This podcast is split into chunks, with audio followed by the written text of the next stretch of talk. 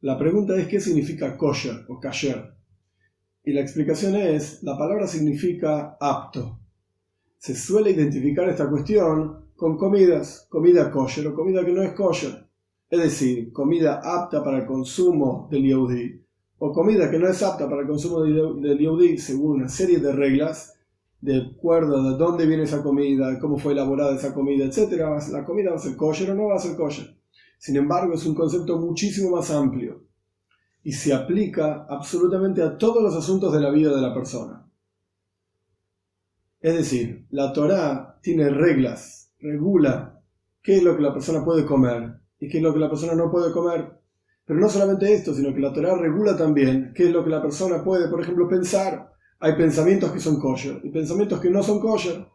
Es decir, pensamientos apropiados para un yehudi pensamientos que no son apropiados. Y cuando la persona se da cuenta que está pensando un pensamiento que no es apropiado, tiene una mitzvah de alejarlo, dejarlo de lado y contemplar otra cuestión. Es decir, no podemos controlar qué asuntos caen en nuestra cabeza y nos ponemos a pensar en ellos, pero sí podemos controlar en qué vamos a pensar, si en este asunto o en otro asunto.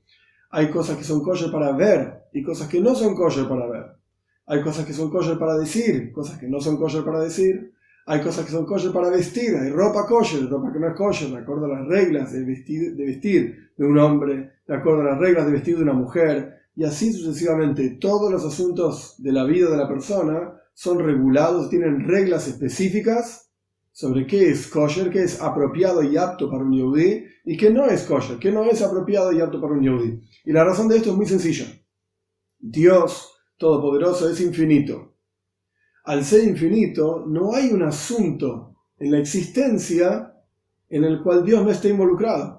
No hay un asunto de la existencia de un ser humano que fue creado para hacer de este mundo una morada para Dios, que no esté regulado por la Torah, en el cual, digamos, Dios no tenga algo para decir. De vuelta, en que uno piensa, qué es lo que uno dice, qué es lo que uno hace, cómo se hace una mitzvah para que sea kosher, cómo no se hace la mitzvah, cómo cuidarse una determinada cuestión para no caer en hacer algo que no es kosher y así sucesivamente.